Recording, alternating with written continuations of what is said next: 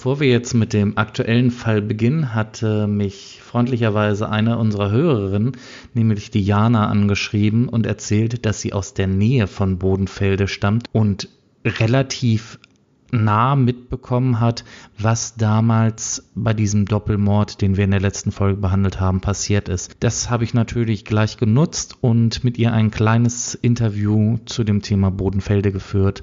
Deswegen viel Spaß damit noch.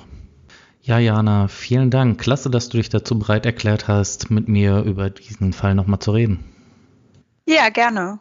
Ja, vielleicht kannst du so ein bisschen mal über den Fall erzählen, wie du das so mitbekommen hast. Das wäre ganz interessant, vielleicht mal das so direkt mhm. von den Eindrücken zu bekommen. Ja, also soweit ich mich erinnern kann, war es halt so, dass das Verschwinden von Nina ähm, halt schon so in der Woche in der Schule bekannt wurde, weil da auch gesagt wurde, hier, ähm, wenn ihr was seht oder so im Dorf, dann sagt Bescheid, sagt Lehrern oder euren, euren Eltern Bescheid oder so. Weil ich weiß, war es tatsächlich auch gar nicht so selten, dass Nina von zu Hause mal weggelaufen ist oder so. Mhm. Also das ist das, was wir damals immer so gehört haben. Und als an dem Samstag dann der, wie, heißt er, Tobi verschwunden ist. Genau, der Tobias, ja. Genau, da haben wir halt von unserer Freundin von gehört, mit der ich halt damals Fußball gespielt habe. Ja, ist seine Schwester. Okay. Und naja, da wurde halt schon gesagt, so, hm, das ist ja komisch, weil diese Familie, das ist so eine Vorzeigefamilie, sage ich mal, von dem Tobias. Also ähm, die Schwester war super lieb und auch die Eltern, die haben alles für die Kinder gemacht und auch tatsächlich jetzt äh, für die Freunde oder wenn wir zu Fußballspielen gefahren sind, haben die uns umsorgt wie sonst was. Und die hatten, glaube ich, auch einen sehr guten Ruf in Bodenfelde. Okay. Und deshalb war es da dann schon seltsam, dass auf einmal der Tobias weg war.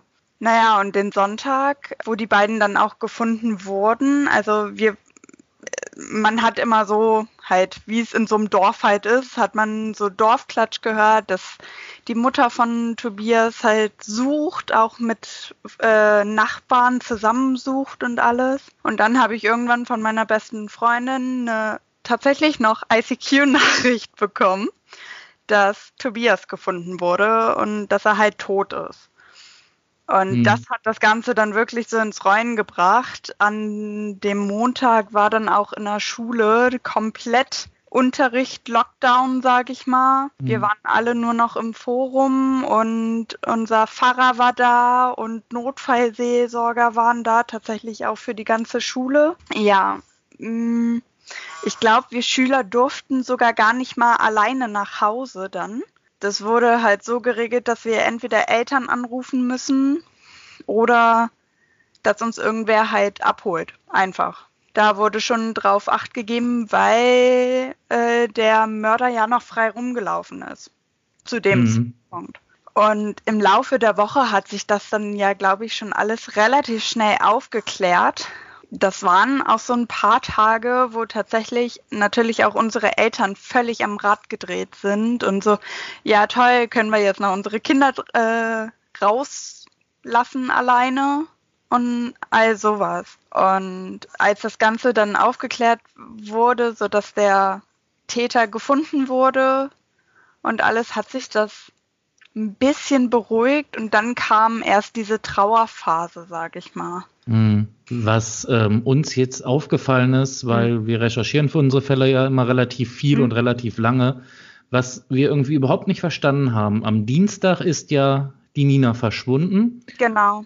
Und am Sonntag ist das mit Tobias passiert. Das mhm. heißt, da liegen ja fünf Tage dazwischen, mhm. dass da überhaupt keine große Aktion von der Polizei irgendwie passiert ist. Ich könnte es noch verstehen, du sagst ja vorhin selber, dass sie wohl häufiger abgehauen ist, aber so nach zwei Tagen oder so, da macht man sich dann doch ein bisschen größere Gedanken, oder? Das stimmt schon, aber da, also ich weiß noch, dass aus der Bevölkerung aus Bodenfelde, also die Polizei hatte eine Suchaktion und hat auch an die Bevölkerung rausgegeben, wenn ihr was seht, meldet euch bitte. Und es gab dann tatsächlich von der Bevölkerung gut gemeinte Hinweise, dass sie im Dorf gesehen wurde, was sich mhm. dann halt als falsch erwiesen hat. Aber die Leute sind wirklich davon ausgegangen, dass es Nina ist. Okay. Und ich glaube, deswegen wurde da jetzt nicht so eine Riesenaktion draus, weil es einfach diese Hinweise gab. Hm. Hast du dann, nachdem der Täter da gefasst worden ist, hast du da irgendwie das Verfahren noch so mitverfolgt, wie dann so der Prozess ablief mhm. und was es mit dem Täter überhaupt so auf sich hatte? Relativ.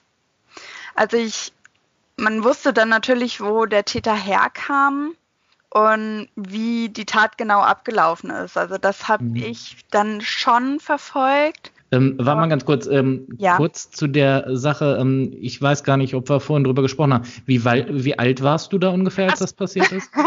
ich war 15.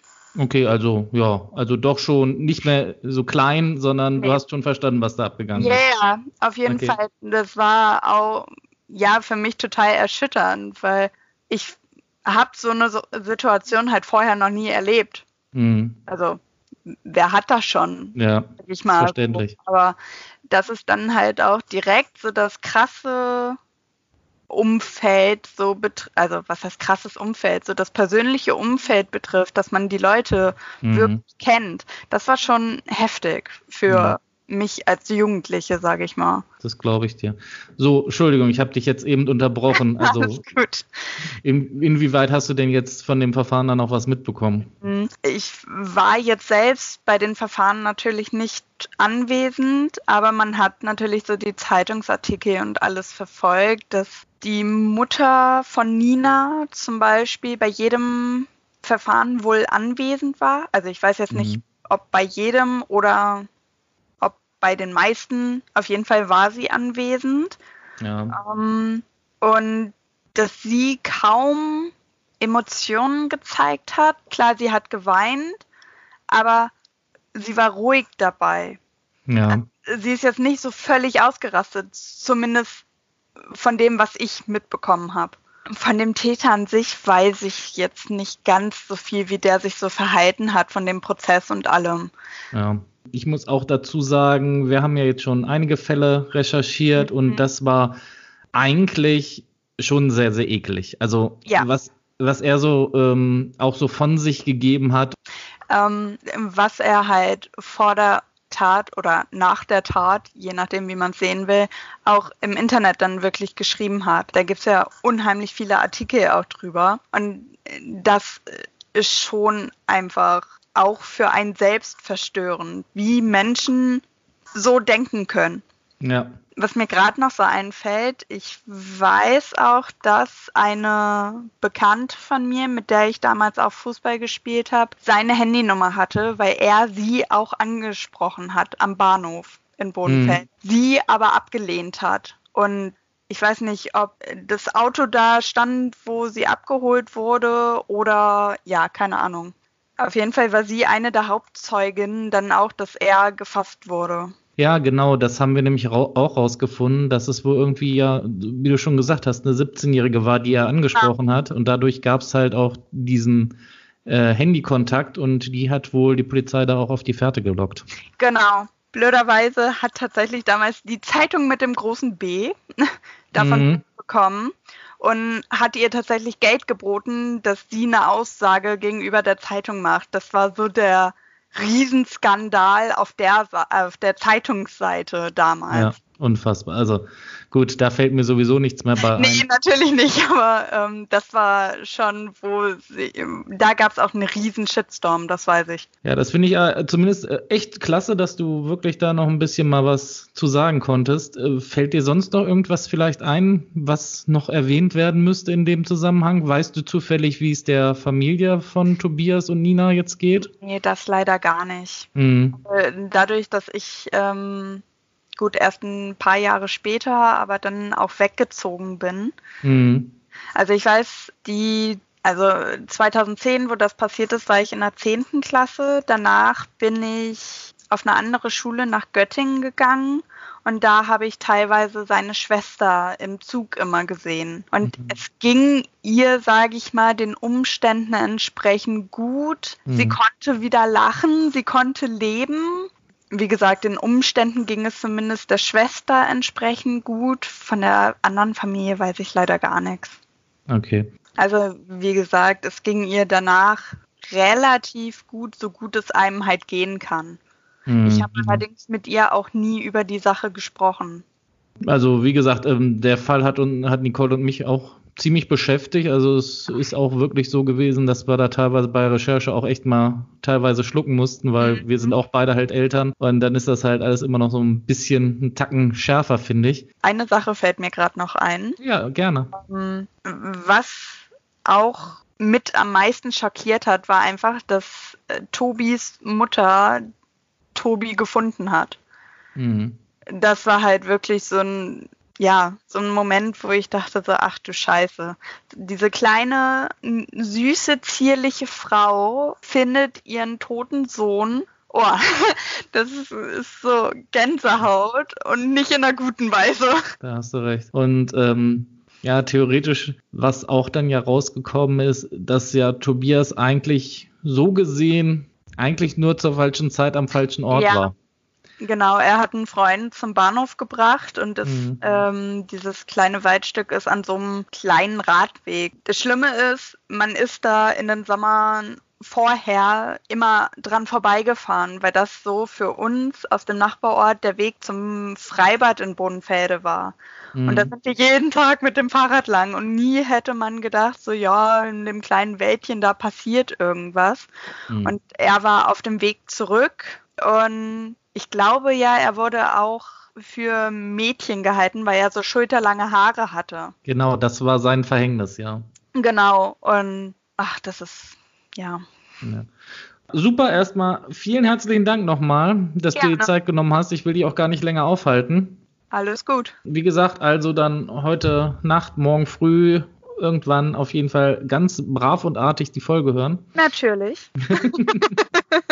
Das Interview mit Jana habe ich noch vor Erscheinen der sechsten Folge vom Doppelmord in Bodenfelde geführt.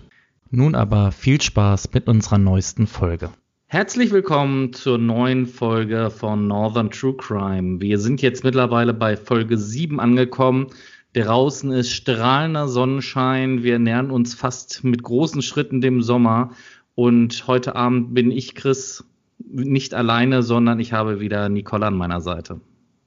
Genau, ich habe mich auch mal an den Tisch gesetzt, um hier mal ein bisschen Podcast zu machen. Ich freue mich drauf. Ja, Nicole, wir sind jetzt mittlerweile bei Folge 7 und heute in Folge 7 geht es wieder mal, wie in unserer ersten Folge, nach Schleswig-Holstein.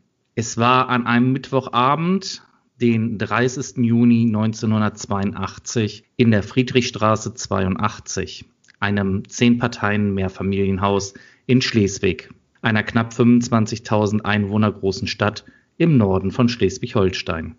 Die 73-jährige Erna Ganz war alleine in dem großen Haus, denn die Nachbarn waren alle auf einer großen Feier und ihr Sohn, der ebenfalls in dem Haus eine Wohnung hatte, war wie so oft beruflich abends noch unterwegs. Es klingelte an der Wohnungstür von Erna, sie öffnete und was dann genau geschah, wird viele Jahre im Verborgenen bleiben. Am nächsten Morgen kam der Sohn seine Mutter besuchen und fand sie tot auf dem Boden liegen. Es machte den Anschein, dass Erna ganz überfallen und erstickt wurde, denn in der Wohnung fehlten mehrere Silbermünzen und drei Armbanduhren der Getöteten. Die Untersuchung der Leiche ergab, dass Erna Ganz auch vergewaltigt worden sein musste, denn es fanden sich Spermaspuren an der Toten. Die Polizei ging ebenfalls davon aus, dass der Täter sich in der Nachbarschaft ausgekannt haben musste, da er die Wohnung der alten Dame über ein Fenster auf der Rückseite des Hauses verließ. Bei Erna Ganz handelte es sich um ein unauffälliges Mütterchen von nur 1,50 Meter Körpergröße. Spuren wie Fingerabdrücke oder ähnliches stellten die Ermittlungsbehörden nicht fest. Außer der DNA-Spur aus dem Sperma gab es keine Hinweise und an DNA-Analysen war im Jahr 1982 noch gar nicht zu denken. Die Ermittlungen wurden vorerst eingestellt, denn auch einen Unfall wie zum Beispiel einen Sturz schloss die Polizei aus. Die Akte wurde als sogenannter Cold Case abgelegt und dann passierte in der Sache Erna ganz lange Zeit nicht mehr viel. Können wir vielleicht mal kurz über die Cold Cases sprechen? Ja, ich denke, das bietet sich an dieser Stelle an. Also hauptsächlich kommt dieses Thema Cold Cases ja aus den USA und dort werden halt sogenannte unerledigte Fälle, wie sie da dort genannt werden, halt häufig erstmal ja so gesehen in den Aktenraum gelegt und in in unregelmäßigen Zeitabständen wieder hervorgeholt, um zu gucken, ob es neue Ermittlungsansätze gibt, wie in unserem Fall zum Beispiel die DNA-Analyse. Hast du da vielleicht ein paar Infos, was die DNA-Analyse angeht? Ich habe vorher noch Infos, was Cold Cases betrifft. Ich habe zum okay. Beispiel herausgefunden, es ist so, dass das in Deutschland nach ungefähr einem Jahr passiert, dass da bei Tötungsdelikten der Fall erstmal zur Seite gelegt wird und dann als Cold Case bezeichnet wird. Es ist aber so, dass ungefähr 95 Prozent der Tötungsdelikte, also was Mord und Totschlag betrifft, in Deutschland aufgeklärt werden. Wobei man jetzt davon ausgeht, dass die Dunkelziffer vielleicht noch etwas höher ist aber grundsätzlich sind so fünf Prozent nicht aufgeklärt. Allerdings gibt es in Deutschland rund 300 Morde pro Jahr. Das heißt, es sind schon so etwa 10 bis 20 Morde, die nicht aufgeklärt werden. Und über die Jahre haben sich so um die 1000 Morde angesammelt, die derzeit als Cold Cases bei den Polizeibehörden geführt werden. Okay. Ist das jetzt für ganz Deutschland? Ja, das sind Zahlen für ganz Deutschland. Es wow. ist so, dass das in den Bundesländern natürlich auch unterschiedlich gehandhabt wird, wie da bei den Cold Cases ermittelt wird, welche Polizeieinheiten das machen und wie stark die besetzt sind und sowas. Aber das waren jetzt Zahlen von ganz Deutschland. Was hm. meinst du, wann diese DNA-Analyse, weil wir hatten ja gerade gesagt, es war im Jahr 1982, dass da noch nicht dran zu denken war, was meinst du, wann diese DNA-Analyse in Form von dieser, werde ich gleich nochmal berichten, wenn da Interesse besteht, mit dieser PCR-Technik, wann das erfunden wurde? Oh Gott, erfunden oder so mhm. weit ausgereift, dass, wie, wir es heute kennen? Nee, nee, wann, wann das erstmals einer so entdeckt hat. Oh Gott, keine Ahnung. Das war ein, ein Biochemiker, Kerry Mullis, der hat das im Jahr 1983 ja, entwickelt, sage ich jetzt mal so. Der hat zehn Jahre später dafür 1993 mit Michael Smith zusammen den Nobelpreis für Chemie bekommen. Es ist also gar nicht mal so viel später, aber das hat natürlich noch jahrelang gedauert, bis das alles auch von der Polizei so ermittelt werden kann mit den ganzen DNA-Analysen. Da braucht man ja auch äh, die ganzen Gerätschaften und Technik und sowas dafür. Also das ist natürlich noch nicht Anfang der 80er Jahre so gewesen, dass die Polizei damit arbeiten konnte. Und ich weiß, es brennt dir förmlich auf den Fingern, uns mehr über diese Analyse zu erzählen. Versuch es so kurz wie möglich. Ach so, ja, man braucht für diese DNA-Analyse Zellstrukturen aus dem menschlichen Körper, also zum Beispiel Blut, Speichel, Sperma, Gewebe unterschiedlicher Herkunft, Hautschuppen, unter bestimmten Voraussetzungen gehen dann auch Haare. Mit geringsten Mengen von diesem Spurenmaterial kann eine DNA-Analyse durchgeführt werden, die im Ergebnis zu einer Identifizierung oder aber auch zu einem Ausschluss von Tatverdächtigen als Spurenleger von gesicherten Tatortspuren führt. Die DNA-Analyse ist somit inzwischen zu einem unverzichtbaren Hilfsmittel bei der Führung von Sachbeweisen geworden. Okay. Und diese DNA-Analyse wird uns auch für unseren Fall jetzt noch sehr von Nutzen sein. Denn im Jahr 2012 nahm die Kriminalhauptkommissarin Susanne Jager die Ermittlungen in unserem Fall Erna Ganz wieder auf. Die DNA-Analysen hatten sich mittlerweile so weit entwickelt, dass man nun aus den Spermaspuren ein DNA-Profil ermitteln konnte. Aber auch jetzt hatte man leider nicht mehr Anhaltspunkte außer dieser Spur und dass sich der Täter in der Gegend ausgekannt haben musste. Also wagte sich die Polizei auf ein ganz neues Gebiet, was es bis dahin im nördlichen Schleswig-Holstein noch nicht gegeben hatte. Am Freitag, den 6.6.2013, also fast 31 Jahre nach dem Mord an Erna Ganz, hielten die Polizisten in der Turnhalle einer Grundschule einen Massengentest ab. 1055 Männer, die zum damaligen Zeitpunkt zwischen 16 und 60 Jahren alt waren und in der Nähe wohnten, wurden aufgefordert, ihre Speichelprobe abzugeben. Im Jahr 1982 war sich die Polizei noch nicht sicher, ob sie es mit einem oder mehreren Tätern zu tun hat. Die neue Ermittlungseinheit legte sich allerdings nach erneuter Überprüfung der Akten darauf fest, dass es sich um einen Einzeltäter gehandelt haben muss. Dieser Massengentest fand von Freitag bis einschließlich Sonntag statt. Ebenfalls wurden Menschen, die nicht mehr so mobil sind, von der Polizei zu Hause besucht. Auch wurden die leiblichen Kinder von bereits Verstorbenen eingeladen, sagte die damalige Oberstaatsanwältin Ulrike Stahlmann-Liebelt. Die Auswertung der abgegebenen über 700 Speichelproben und die Ermittlung von etwaigen verzogenen Personen dauerte einige Zeit und führte dann zu dem Ergebnis, dass es keinen Treffer gab. Susanne Jager allerdings wollte sich damit nicht abfinden und brachte den Fall im Jahr 2014 zur ZDF-Sendung Aktenzeichen XY ungelöst, in der sogar eine Belohnung in Höhe von 1500 Euro für die Ergreifung des Täters ausgelobt wurde. Der Leiter der Mordkommission sagte im Fernsehen, wir sind uns sicher, dass wir mit der DNA den Fall irgendwann aufklären können. Aktuelle Fälle in Flensburg und Umgebung verzögerten die Ermittlungen an diesem Fall immer wieder und auch den durch die Telefonanrufer gegebenen Hinweisen musste nachgegangen werden, sodass es noch weitere zwei Jahre dauern sollte, bis die Polizei endlich auf eine heiße Spur stoßen sollte. Die Suche nach Menschen, die zur Tatzeit in der Nähe der Wohnung von Erna Ganz lebten, wurde erweitert. Und so kam es dazu, dass auch ein 51-jähriger Familienvater in Ostholstein eine telefonische Aufforderung zur Speichelabgabe bekam, da er in das ausgewählte Raster hinsichtlich Alter, Wohnortumkreis, Zeitraum und Geschlecht passte. Dieser 51-jährige Familienvater stimmte einer Probenentnahme zu. Doch zu diesem Termin kam es nicht. Denn kurz vorher meldete sich jemand aus seinem Umfeld mit der Nachricht, dass der Mann wahrscheinlich verantwortlich für das Verbrechen sei und deswegen suizidale Absichten habe. Hinweise darauf formulierte der 51-Jährige in einer Handynachricht. Die Polizei nahm die Fahndung auf und fand ihn schließlich in Saarbrücken. Dort nahm sie ihn auch vorläufig fest. Die Polizei entnahm dann die Speichelprobe und erhielt endlich 34 Jahre nach dem Tod von Erna Ganz einen Treffer. Es war die 1218. Speichelprobe, die ausgewertet wurde.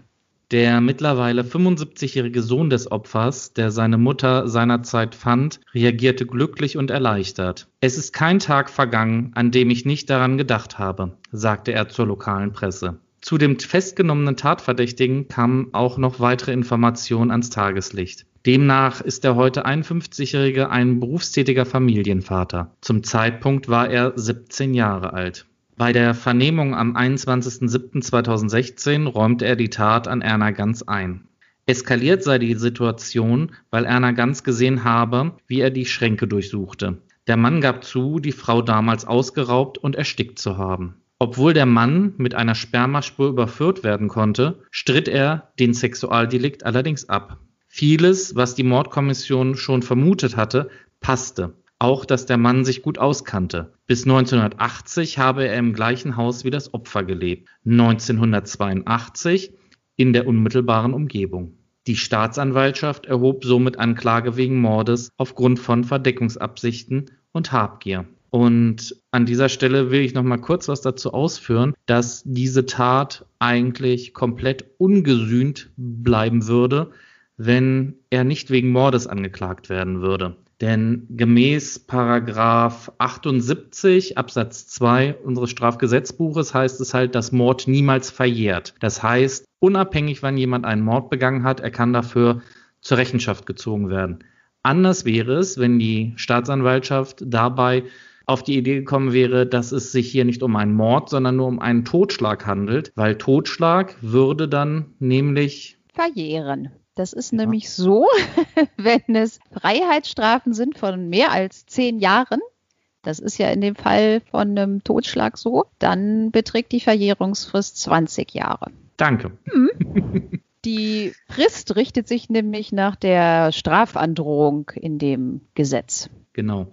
Und die einzelnen Straftaten, die im Strafgesetzbuch verankert sind, dort heißt es immer, er kann bis zu hm, hm, hm, Jahren verurteilt werden. Und das ist so gesehen das Höchstmaß von einer Freiheitsstrafe. Besonders ist, dass die Anklage in unserem Fall vor der Jugendkammer erhoben wurde. Moment mal, vor der Jugendkammer? Der gute Mann ist 51 Jahre alt. Nicole, kannst du mir mal erklären und unseren Hörern vielleicht, warum der gute Mann vor der Jugendkammer angeklagt wurde? Ja, da gibt es nochmal ein zusätzliches Gesetz, und zwar das Jugendgerichtsgesetz, JGG abgekürzt. Und da sind halt bestimmte Sachen verankert, wie zum Beispiel die Definition, wer Jugendlicher ist. Das ist nämlich, wenn man zur Tatzeit 14 Jahre alt ist, aber noch nicht 18 Jahre alt ist. Wer Heranwachsender ist, das ist, wenn man zur Tatzeit 18, aber noch nicht 21 ist. Und ja, wer eben erwachsen ist, ergibt sich ja denn dann automatisch daraus, nämlich ab einem Alter von 21 Jahren zur Tatzeit ist man definitiv erwachsen und wird nach Erwachsenenstrafrecht verurteilt. Ziel des Jugendstrafrechts ist es, dass vor erneuten Straftaten der Jugendliche, also dass da entgegengewirkt werden soll. In diesem Fall ist es ja dann wirklich ungewöhnlich, dass er jetzt zwar 51 Jahre alt war zum Prozessbeginn, aber er war zur Tatzeit noch Jugendlicher, weil er da 17 Jahre alt war. Und weiter hinten finden sich denn dann auch noch Vorschriften, wer wofür zuständig ist. Und ja, daraus ergibt sich dann, dann, dass die Jugendkammer des Landgerichts dafür zuständig ist. Ja, vielen Dank erstmal an der Stelle. Auch die Oberstaatsanwältin in unserem Fall sagte, auch aus Sicht der Staatsanwaltschaft ist das ein ungewöhnlicher Fall. Die Anklage wurde dann vor dem Landgericht Flensburg zugelassen und das Verfahren begann dann am 11. Januar 2017 unter Ausschluss der Öffentlichkeit. Lediglich ein paar Pressevertreter waren zu der Verhandlung zugelassen worden. Und der erste Prozesstag begann auch mit einem neuen überraschenden Detail. Denn als der Vertreter der Staatsanwaltschaft, Axel Schmidt, die Anklage verlas, kam heraus, dass der Angeklagte bereits 1986 vom Landgericht Lübeck wegen eines Tötungsdeliktes zu einer Jugendstrafe verurteilt wurde. Die Tat geschah drei Jahre nach dem Mord an Erna Ganz. Er tötete einen siebenjährigen Jungen in Oldenburg in Holstein und wurde damals von der Jugendkammer beim Landgericht Lübeck zu acht Jahren Jugendstrafe verurteilt. Der Angeklagte erwürgte den Siebenjährigen. Was interessant für das hiesige Verfahren ist, dass dieses Urteil aus 1986 nun eine geringe Haftstrafe für den Angeklagten bedeuten könnte, sollte er verurteilt werden. Nicole, kannst du uns dazu noch ein paar Ausführungen machen, warum es für ihn jetzt, ich sag mal, fast von Vorteil ist, dieses Urteil? Ja, gerade weil er als Jugendlicher bestraft wird, ist es im Jugendgerichtsgesetz so aufgeführt, dass auch wenn es sich um ein Verbrechen handelt, die Höchststrafe zehn Jahre sind. Diese Strafrahmen aus dem allgemeinen Strafrecht gelten da für Jugendliche nicht. Es ist so, dass für die Jugendliche auch eine Einheitsjugendstrafe gebildet werden. Das heißt, alle Taten, die sie begehen, werden zusammengefasst. Das ist so ähnlich, sage ich jetzt mal, wie ähm, Gesamtstrafen bei dem Erwachsenen, dass halt sie nicht für jede Tat einzeln verurteilt werden, sondern dass es da eine einheitliche Strafe gibt. In diesem Fall ist das natürlich so, er dürfte maximal für alle seine Taten zehn Jahre bekommen. Und wenn man in der Grundschule beim Rechnen aufgepasst hat, zehn Jahre minus acht Jahre, die er schon hatte, bleiben nur noch zwei Jahre übrig. Also, wenn ich das jetzt richtig verstanden habe, heißt das, dass der Tatverdächtige in unserem Fall maximal zwei Jahre Strafe für den Mord an Erna Ganz bekommen könnte? Ja, so gesehen ist das richtig. Aber erstmal zurück zum Tatgeschehen. Staatsanwalt Schmidt erklärte in seiner Anklageschrift, der Angeklagte habe sich unter dem Vorwand, telefonieren zu wollen, Zugang zur Wohnung der alten Dame verschafft. Tatsächlich habe sich der damals drogenabhängige Jugendliche nach Bargeld und Wertgegenständen umgesehen. Der Angeklagte soll die damals 73-Jährige getötet haben, als sie ihn beim Durchwühlen der Schränke erwischte. Dabei sei es irgendwie aus dem Ruder gelaufen, sagte der Angeklagte in seiner Vernehmung. Er hat ausgesagt, es sei darum gegangen, sie zum Schweigen zu bringen, damit sie nicht schreit, nicht die Polizei ruft. Anschließend habe er ihre Kleidung mit einem Küchenmesser aufgeschnitten und sich an der Leiche vergangen. Er sei mit rund 20 erbeuteten Münzen geflohen, die er später verkaufte. Der 51-Jährige äußerte sich am ersten Verhandlungstag nicht zu den Vorwürfen. Als erster Zeuge sagte der vernehmende Polizist aus, dass der Angeklagte nach mehreren Anläufen schließlich ein Geständnis abgelegt hatte. Allerdings blockte er immer wieder ab und wechselte das Thema, wenn es um das Sexualdelikt ging. Der Zeuge sagte, sobald wir das Thema ansprachen, war Schluss. Auch der 75-jährige Sohn der ermordeten Erna Ganz sagte vor Gericht aus, dass er das Geschehen auch 35 Jahre nach der Tat immer noch nicht aufarbeiten konnte. Am kommenden Prozesstag, den 17. Januar 2017, legte der Angeklagte dann ein umfangreiches Geständnis ab. Er erklärte, die 73-Jährige habe um Hilfe gerufen, sodass ich in Panik geriet und ihr ein Sofakissen auf das Gesicht drückte. Die Angaben stammten aus einer schriftlichen Erklärung, die der Anwalt des Angeklagten vor dem Flensburger Landgericht vorlas. Der nunmehr 52 Jahre alte Angeklagte habe damals eine schlimme Phase durchgemacht, viel Alkohol und Drogen konsumiert, hieß es weiter. Wohl unter dem Vorwand, telefonieren zu wollen, habe der Angeklagte im Juni 1982 bei der Seniorin geklingelt, um sie zu bestehlen. Ich wollte nicht, dass sie stirbt, ließ der Angeklagte nun vor Gericht verlesen dass er auch sexuelle Handlungen an dem Opfer vorgenommen haben soll, sei für ihn nicht mehr nachvollziehbar.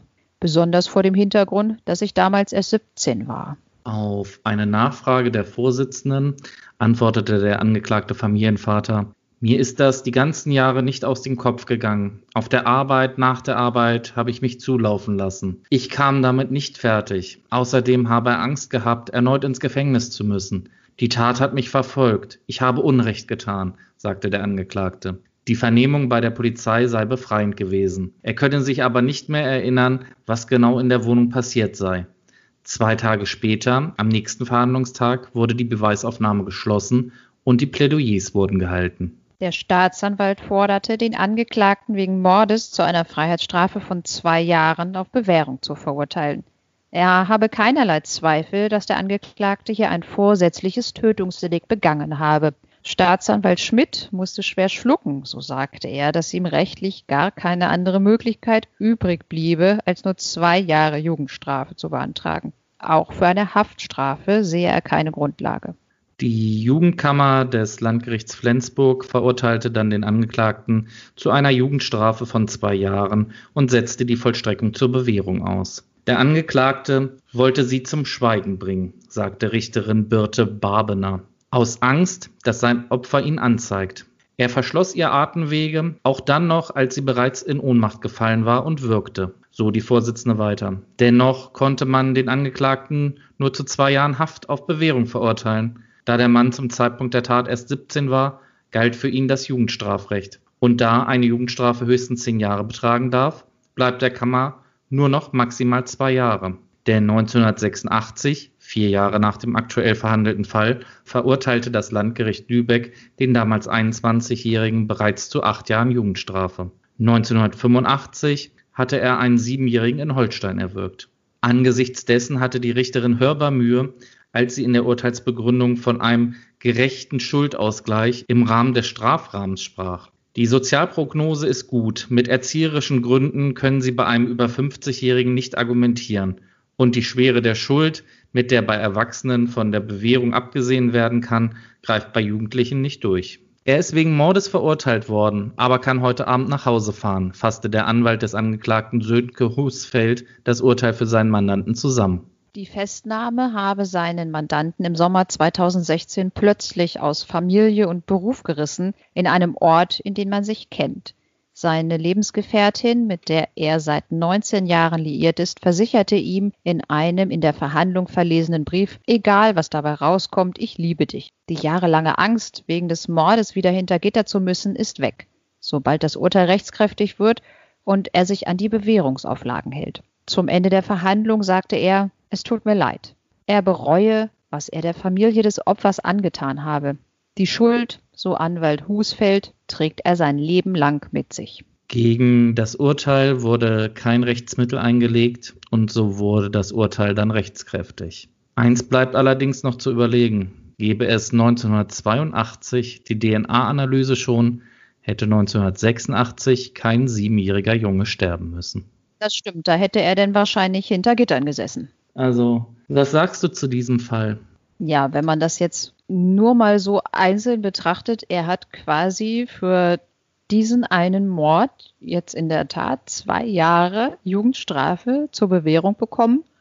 Ich glaube, das hat wirklich Seltenheitswert. Aber es ist ja so, normalerweise hätte er wenn das jetzt vielleicht im Jahr 1900, also ich sag mal kurz nach dem Mord an diesem siebenjährigen Jungen, wenn das da vielleicht rausgekommen wäre, dann hätte er sich ja auch wegen zweifachen Mordes verantworten müssen. Auch da wäre er ja nach Jugendrecht verurteilt worden und da wären dann insgesamt zehn Jahre rausgekommen. Also das nimmt sich alles nichts wie, wie rum man das da dreht, sage ich jetzt mal so. Aber es ist schon, äh, ich glaube, für die Familie des Opfers wirklich ja nicht schön, wenn, wenn ich mir wirklich vorstelle, da ist meine Mutter ermordet worden und da bekommt jemand zwei Jahre zur Bewährung. Das, das kannst doch keinem erzählen, oder? Ja, nicht nur das, sondern du wartest 35 Jahre darauf, dass der Mörder deiner Mutter gefunden wird. Dann wird er gefunden und dann geht er als freier Mann aus dieser Verhandlung raus. Ja, aber rein rechtlich hat die Kammer das ja alles richtig gemacht. Da ist ja nicht viel zu machen. Also es liegt ja nun am Gesetz. Genau, da, da, da sind wir wieder an dem Punkt. Rechtlich ist das wirklich nicht zu beanstanden, was die Kammer gemacht hat. Das Problem ist natürlich, ja, so dieses, dieses innere Gefühl, dass da jetzt auch wirklich recht gesprochen worden ist, das fehlt in diesem Fall, finde ich. Nee, ich glaube auch, das ist ja allen Beteiligten auch anzumerken gewesen, dass das da widerstrebt. Ich beantrage als Staatsanwalt, wenn ich sonst auch mal andere Mordverfahren mache, äh, beantrage ich da Strafen, die äh, zigmal höher sind. Ich glaube, das ist auch beim Gericht so gewesen, dass die lieber was anderes ausgeurteilt hätten, was aber eigentlich nicht möglich ist. Ja, das stimmt. Ja, das Einzige, was man wirklich dazu sagen muss, ist, Wäre er damals schon gefasst worden, dann ja, hätte der Siebenjährige noch leben können. Das ist das, was mich an diesem Fall irgendwie so ein bisschen fassungslos zurücklässt. Dann hätte er damals für den Mord an Erna Ganz vielleicht zehn Jahre bekommen, hätte mindestens fünf Jahre im Gefängnis gesessen und diese Tat 86 wäre halt nie passiert. Nee, das stimmt. Das, das denke ich auch. Das hätte verhindert werden können. Aber wie gesagt, das ist ja erst ein Jahr später entdeckt worden und es ist ja auch so, dass die Polizei, die müssen ja auch, also wir haben ja gesagt, es sind über 1200 DNA-Tests hier gemacht worden. Man muss ja auch ein bisschen was in der Datenbank auch drin haben. Also das muss ja auch über Jahre lang erst aufgebaut werden. Ja, das stimmt. Weil es, es bringt ja jetzt einfach nichts, wenn man irgendwie anfängt, man hat eine DNA-Probe womit willst du das denn vergleichen? Brauchst ja auch mal ein paar Leute, die da in der Datenbank drinstehen. Ja, und auch wenn wir teilweise bei manchen Fällen die Ermittlungsarbeit kritisieren, muss ich in diesem Fall wirklich dieser Susanne Jager da höchsten Respekt aussprechen, die da seit 2012 an diesem Fall dran war und auch nicht müde war, da weiter zu ermitteln und Massengentests und in die Fernsehsendung noch zu gehen und immer noch weiter zu ermitteln. Also für einen Fall, der wirklich damals schon über 30 Jahre zurückgelegen hat. Also das finde ich echt beachtlich, muss ich sagen. Ja, das finde ich auch krass, wenn das im Fernsehen jetzt bei Aktenzeichen XY so ein alter Fall, wenn das da gebracht wird. Und da melden sich telefonisch noch Leute, die da irgendwas zu beitragen können. Das finde ich auch bemerkenswert. Aber da ist ja, glaube ich, nicht so wirklich was draus geworden aus den Telefonhinweisen, die sie da bekommen haben. Aber es ist wirklich erstaunlich, was man da doch noch bewirken kann in so einem Cold Case. Ja, ähm, gerade weil wir bei dem Thema mal sind, hast du eigentlich auch Aktenzeichen XY verfolgt oder ist das für dich irgendwie so gar kein Thema? Nee, ich höre ja seit Jahren Thriller und lese Krimis und was nicht alles. Beruflich haben wir ja auch gesagt, haben wir damit zu tun, mal so. Aber Aktenzeichen XY finde ich irgendwie total gruselig. Ich gucke das nicht. Ich weiß nicht, ich weiß nicht warum. Aber Aktenzeichen XY ist, denke ich mal, wirklich eine sinnvolle Sendung, weil dadurch sind ja wirklich schon viele, viele Verbrechen aufgeklärt worden oder zumindest Hinweise darauf eingegangen, die dann dazu geführt haben, dass da eine andere Richtung ermittelt werden konnte und so. Aber ich selber gucke Aktenzeichen XY nicht. Guckst du also das ich, regelmäßig? Also sagen wir mal so, hättest du mich jetzt so vor hm, drei Jahren gefragt, hätte ich damit gesagt, nee. Aber ich muss sagen, so seit zwei, drei Jahren mit dem Alter gekommen dann wahrscheinlich, gucke ich es doch schon regelmäßig. Also ich muss sagen, nicht jede Folge, aber in unregelmäßig regelmäßigen Abständen. Gut, Nicole, also ich fand, dieser Fall war jetzt mal ein bisschen was anderes als das, was wir sonst haben, weil ich finde solche Cold Cases eigentlich auch immer relativ spannend. Wie ist das bei dir oder lassen die dich komplett kalt? Nein, nein, die finde ich auch schon recht spannend. Also zumindest, wenn das jetzt welche sind, wo sich hinterher noch was draus ergeben hat. Ich glaube, nur Cold Cases würden mich ja jetzt auch nicht interessieren. Zumindest nicht, wenn die schon so alt sind. Weil das also, ja das Ende, das Ende so ein bisschen offen. Also dich interessiert nicht das, ich sag mal, selber Detektiv spielen, das was wäre vielleicht wenn, was könnte gewesen sein, was ist vielleicht passiert? Das sind ja auch alles ja nur so Mutmaßungen, die man dann da anstellt. Ja, das stimmt. Aber ich habe jetzt mal für dich ein kleines Spiel. Du kannst dir mal die Mühe machen. Ähm, ich weiß nicht, ob du den Fall kennst. Der Fall ist deutschlandweit sehr, sehr bekannt. Da gibt es ganz viele, also da gibt es Massen an Podcasts drüber, da gibt es Geschichten, Theorien, Internetseiten. Und ich möchte gerne mal, dass du, wir haben jetzt die siebte Folge, so vielleicht in drei oder vier Folgen, da komme ich nochmal darauf zu sprechen, dich mit dem Fall hinter Kaifek mal beschäftigst. Und dann schaust Schreibt sich das überhaupt? Habe ich noch nie gehört. Ich höre das, ja auch, ich das, bin ja nicht so ein, ich bin ja nicht so ein passionierter Podcast-Hörer wie du. Also ich glaube, unsere Hörer, wenn die das Wort hinter Kaifek hören, die wissen schon genau, was da gelaufen ist. Ich schicke dir das nachher mal rüber, genau auch mit einer Internetseite und dem dazugehörigen Podcast. Das kannst du dir ja dann für in, ich sag mal, vier Wochen mal anhören. Und dann würde mich mal interessieren, was du zu dem Fall meinst. Ist es zwar jetzt nicht Norddeutschland, sondern eher Süddeutschland, aber ich würde mal gerne wissen, was deine Meinung zu dem Fall ist. Ja, machen wir. Challenge accepted?